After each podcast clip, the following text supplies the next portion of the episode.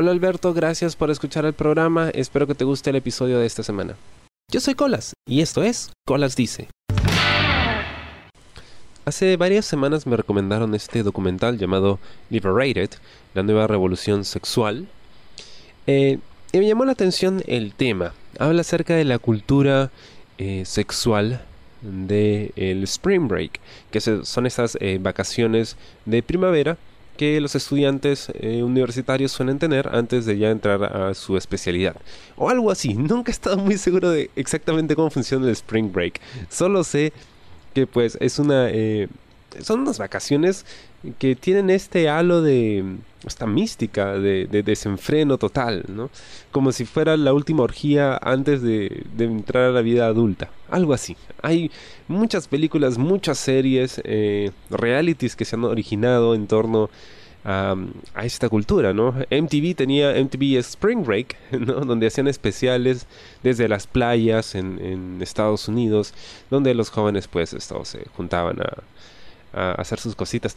No, puedo evitar sentirme terriblemente viejo cuando digo los jóvenes. Es como que yo también soy joven, pero por alguna razón siento que no estoy ahí en ese grupo.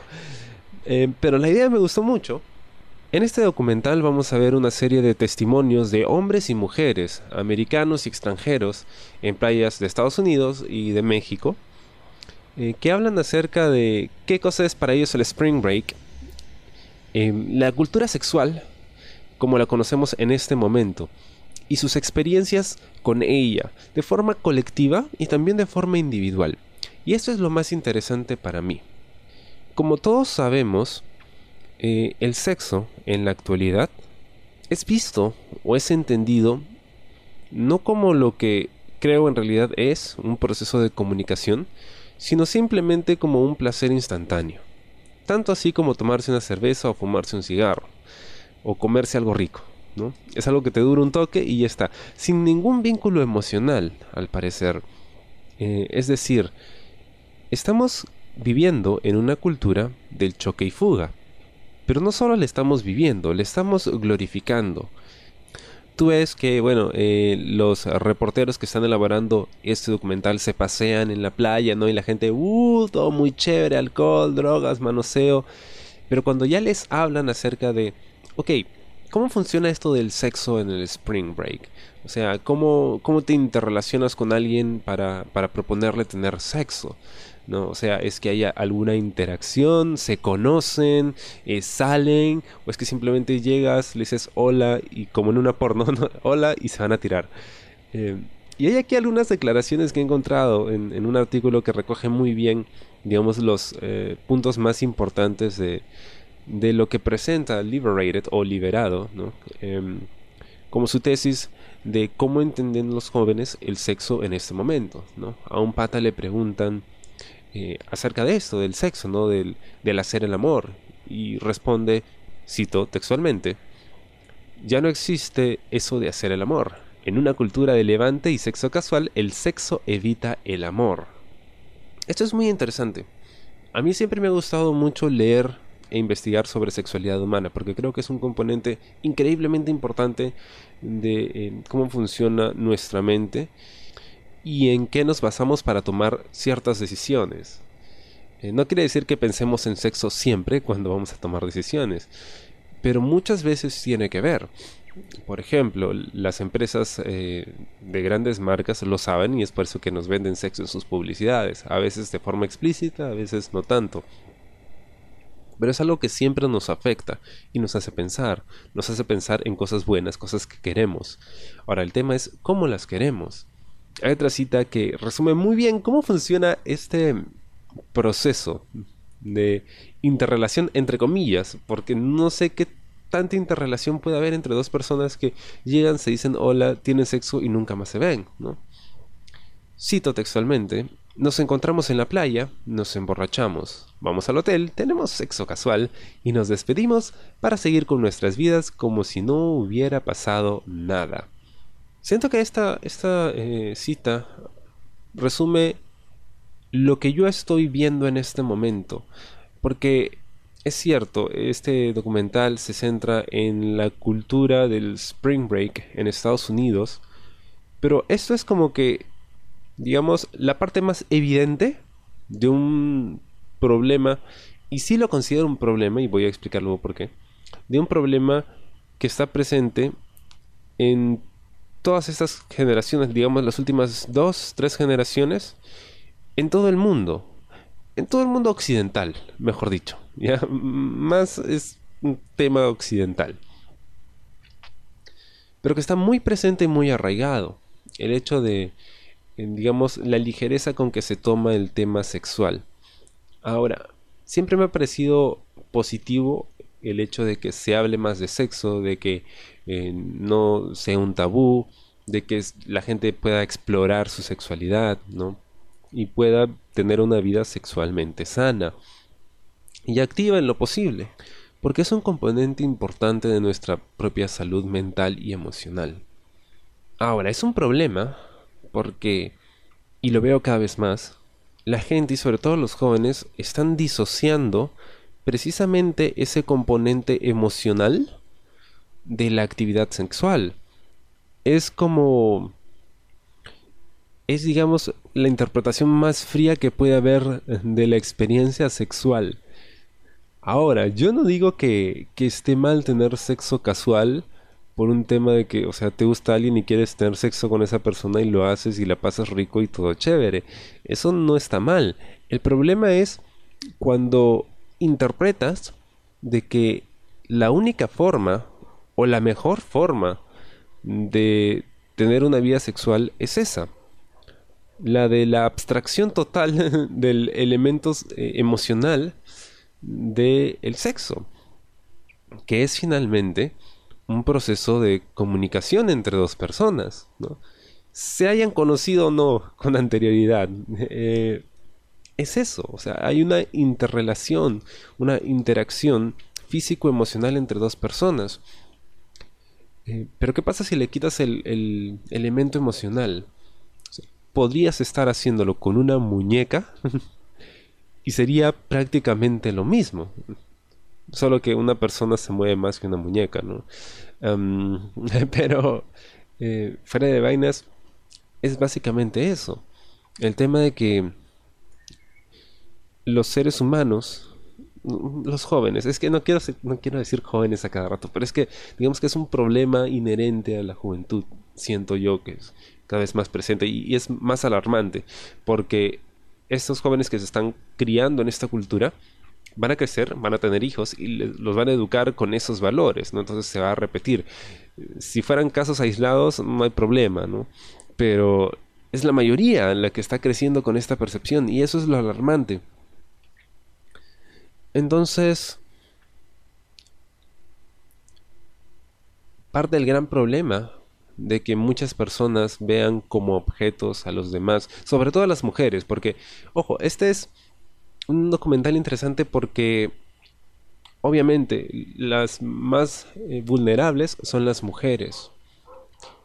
Em, también afecta a los hombres y los afecta mucho.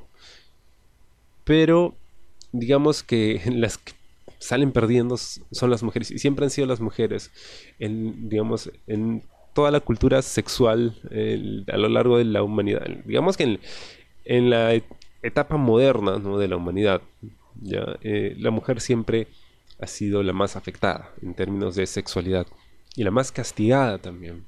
Porque qué pasa cuando los hombres eh, se acostumbran a la idea de que no solo el sexo es casual y que no hay ningún sentimiento involucrado, lo cual hace que inmediatamente veas a la otra persona, sea hombre o mujer, como algo menos, sin importancia, valor, o que pues al, que no le puedes hacer daño, en el sentido en que, pues, o sea, no nos queremos, no nos conocemos, solo vamos a tirar, así que ¿qué importa, no? Si, si, no lo voy a volver a ver, entonces no importa lo que pase. La cosa es disfrutarlo ahora.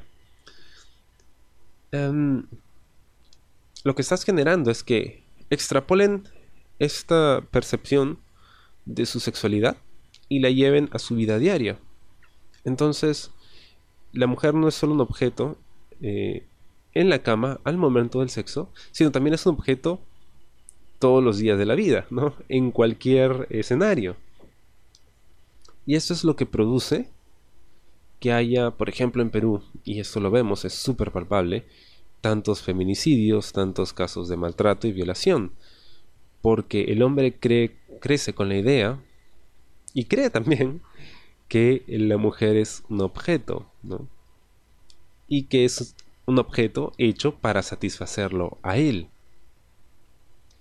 Ahora, si tú le pones, eh, digamos, a esta idea recontra nociva, la maquillas bonito con música, playa, alcohol, juventud, ¿no? Eh, marcas chéveres, ropita bacán, ¿no? Vacaciones y todo eso. La haces lucir menos peligrosa. Lo haces sentir como una idea eh, inofensiva. Y ese es el problema. Y esto es lo más interesante, creo yo, del, del documental. Pero no solo eso, porque obvio, sabemos, y sobre todo porque vemos las noticias, y, aunque no querramos ver las noticias, está en todas partes, afortunadamente, porque es súper importante que la gente lo sepa, sabemos que las mujeres la están pasando muy mal. Pero ¿qué hay de los hombres? Y eso es lo más interesante, y, ahí quería enfocar un toque mi, mi reflexión. Porque bueno, soy hombre, entonces digamos que yo lo he vivido un poquito más. Eh, en el documental hay testimonios de muchos hombres que no solo son eh, psicólogos, profesores, sino también eh, ex deportistas que han vivido y han estudiado el tema de la masculinidad tóxica.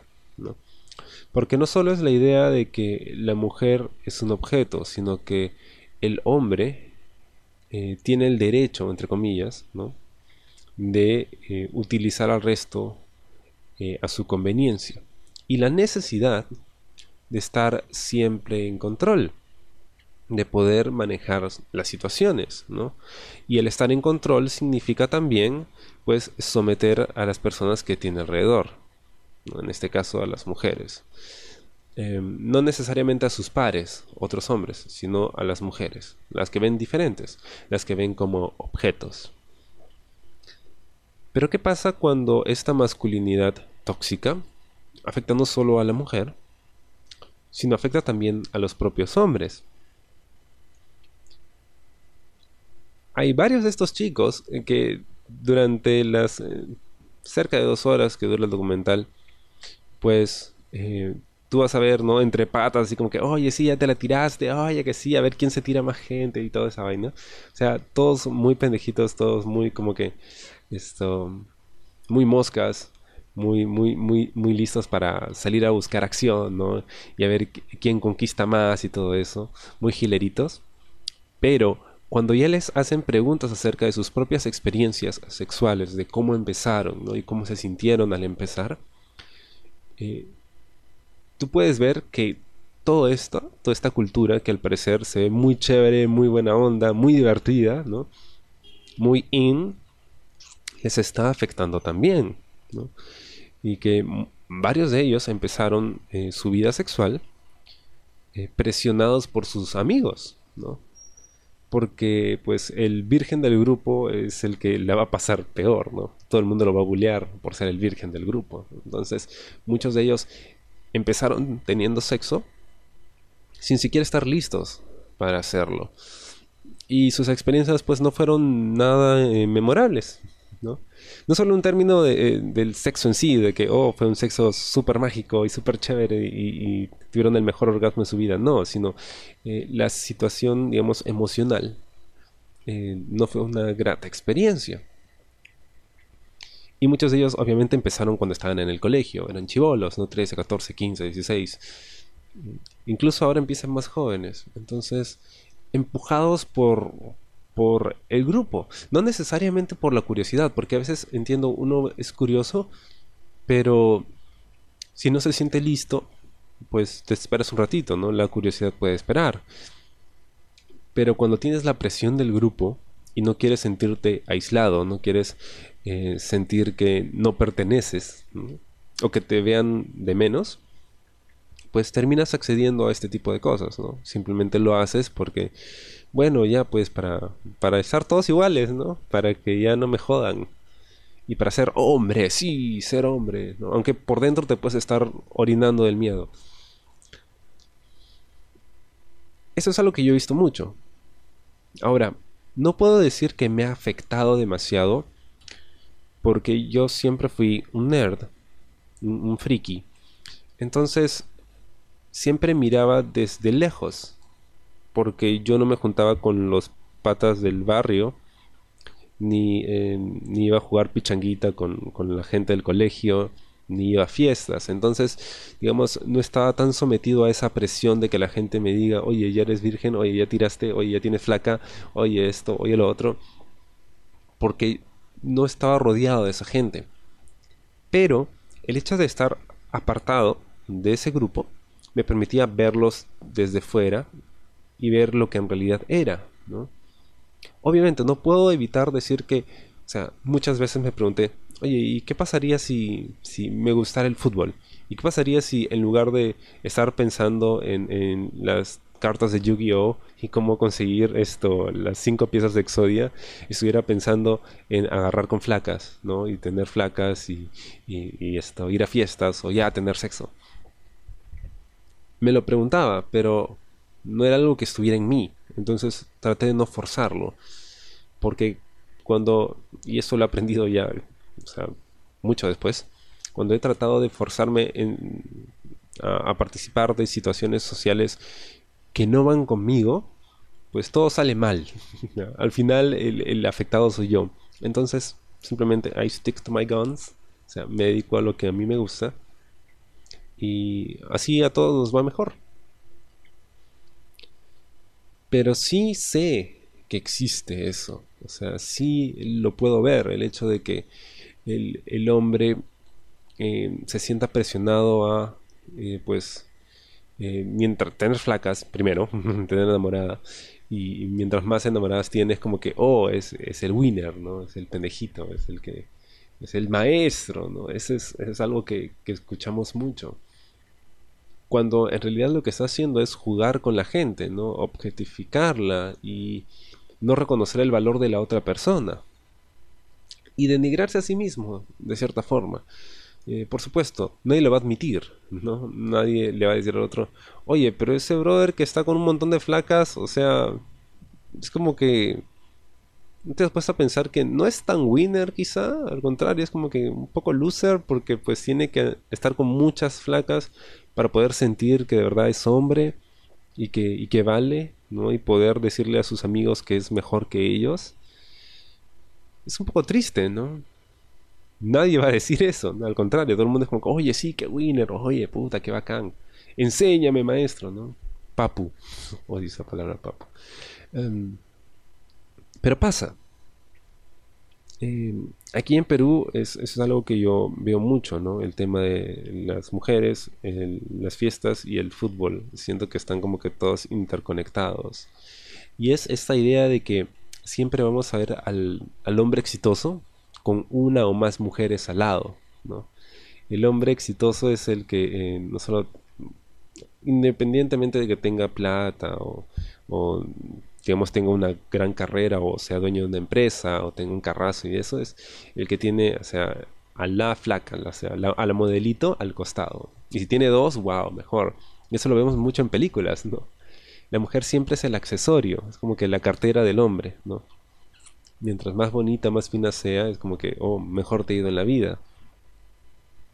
Y, y es tan, tan simple como que, o sea, y no sé si les ha pasado o se han puesto a pensar en esto.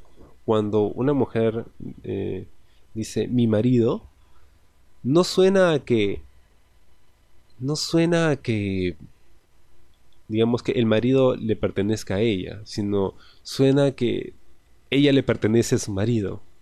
De la misma forma, cuando el hombre dice mi mujer, o sea, no suena que su mujer, eh, digamos, esté por encima de él y él le deba obediencia, no, sino que suena que mi mujer suena a que ella le pertenece a él. Yo siempre lo he sentido de esa forma, ¿no? Em, siempre o sea, he sentido de que la mujer pertenece al hombre.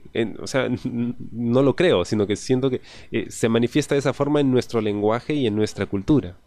Y aunque esto ponga en gran desventaja a la mujer frente al hombre, también pone una gran, gran presión sobre los hombres.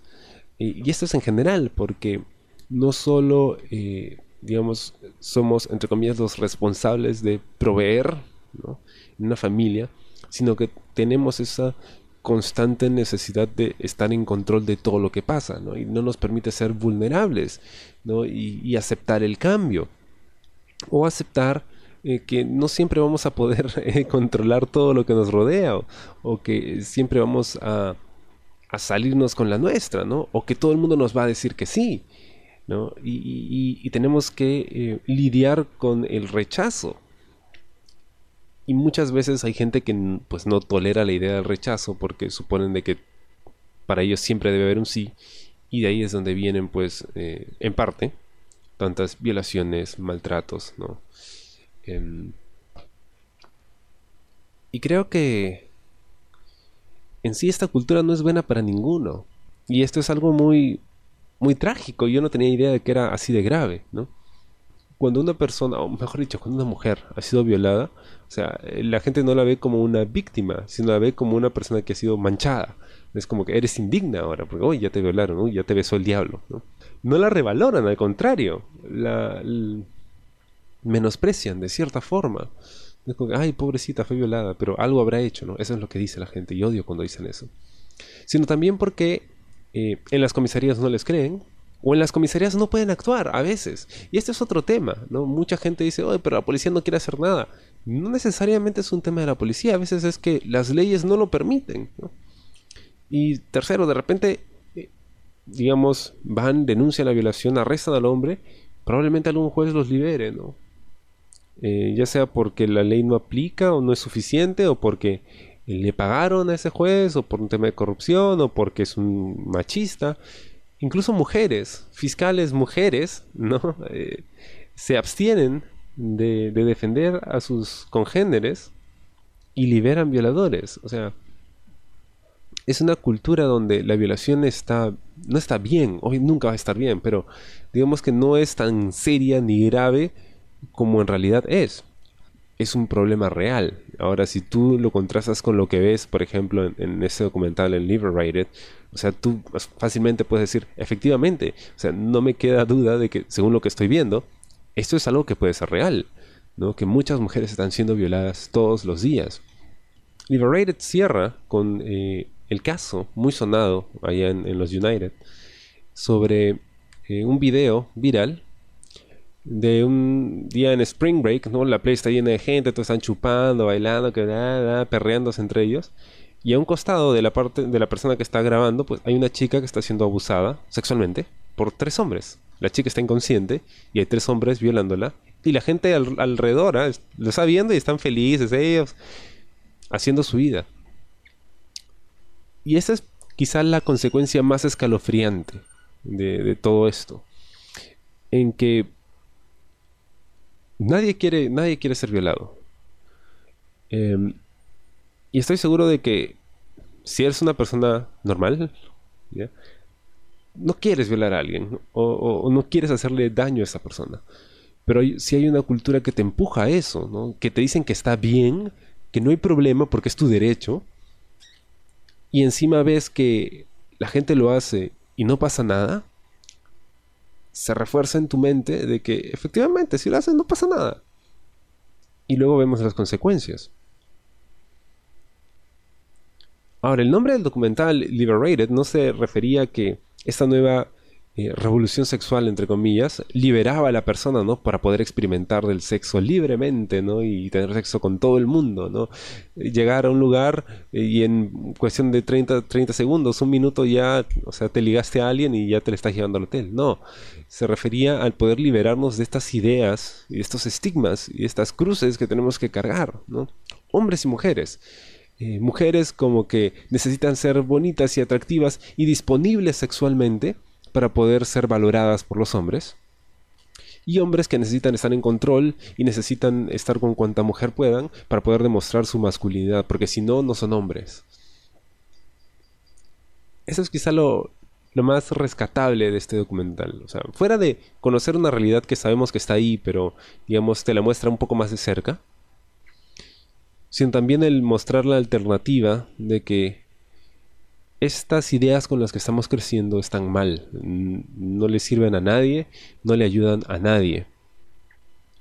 Y que está en nosotros el eh, identificar estas ideas y rechazarlas, ¿no? Y no está mal. O sea, obviamente va a costar, ¿no? A mí me costó porque pues yo estaba abstraído del mundo, ¿no? Mientras crecía en el colegio y en la universidad, porque yo no participaba de eso. Pero era algo que podía ver. Y, podía ver cuando alguien, pues, esto, era rechazado porque pues no era tan cool, ¿no? No era tan macho, Y lo veo, hay muchísima presión para que la gente viva, viva su sexualidad de una forma que no es saludable para nadie, ni para ellos ni para otros. Y ni siquiera estamos hablando de las enfermedades, esa es otra cosa y es otro mundo. Se han visto afectados por esta masculinidad tóxica o por esta necesidad, en el caso de las mujeres, de, tener que exponerse para poder sentirse valoradas. Yo siento que sí, y no solo a las mujeres, a los hombres también. Cada vez eh, nos vemos más eh, obligados a tener que exponernos de alguna forma para, para que nos acepten. Sobre todo a la gente LGTBQ. Eh, siento que eh, se ve cada vez más eso, ¿no? Especialmente cuando hablamos de estas aplicaciones para ligar, ¿no? Tú ves que todas estas aplicaciones pues tienen eh, esa finalidad, o sea, simplemente el, hecho de ligar, ¿no? Vamos a ligar y, y, en realidad no me interesa hablar demasiado contigo, o sea, simplemente vamos al hecho, que es para lo que estamos, ¿no? Sea, se ha vuelto tan fácil descartar gente, ¿no? Como que haciendo swipe a la derecha o a la izquierda, ¿no? Como en Tinder o en Grindr o en, no sé, en todas estas aplicaciones que hay. O sea, la gente se resume a eso, a una foto y si te gusta lo que ves o no. Y ya está. Y es esto es lo que está permeando nuestra cultura, ¿no? Sexual eh, y emocionalmente. Como personas nos vemos así, como seres descartables. Y pues si no estás recibiendo suficientes likes, algo tienes que hacer. De repente tienes que mostrar más carne, porque si no, pues te vas a quedar solo. Y bueno, espero te haya gustado el programa de esta semana. Conmigo será hasta la próxima. Yo soy Colas y esto fue Colas Dice. Chao. Somos una nueva alternativa, somos un nuevo podcast, somos Vagos sin Sueño, un podcast de entrevistas a proyectos culturales, artísticos y musicales independientes. Síguenos en redes sociales y búscanos en tu plataforma de podcast favorita como Vagos sin Sueño. ¿Te gustó el programa? Sí. Suscríbete y comparte.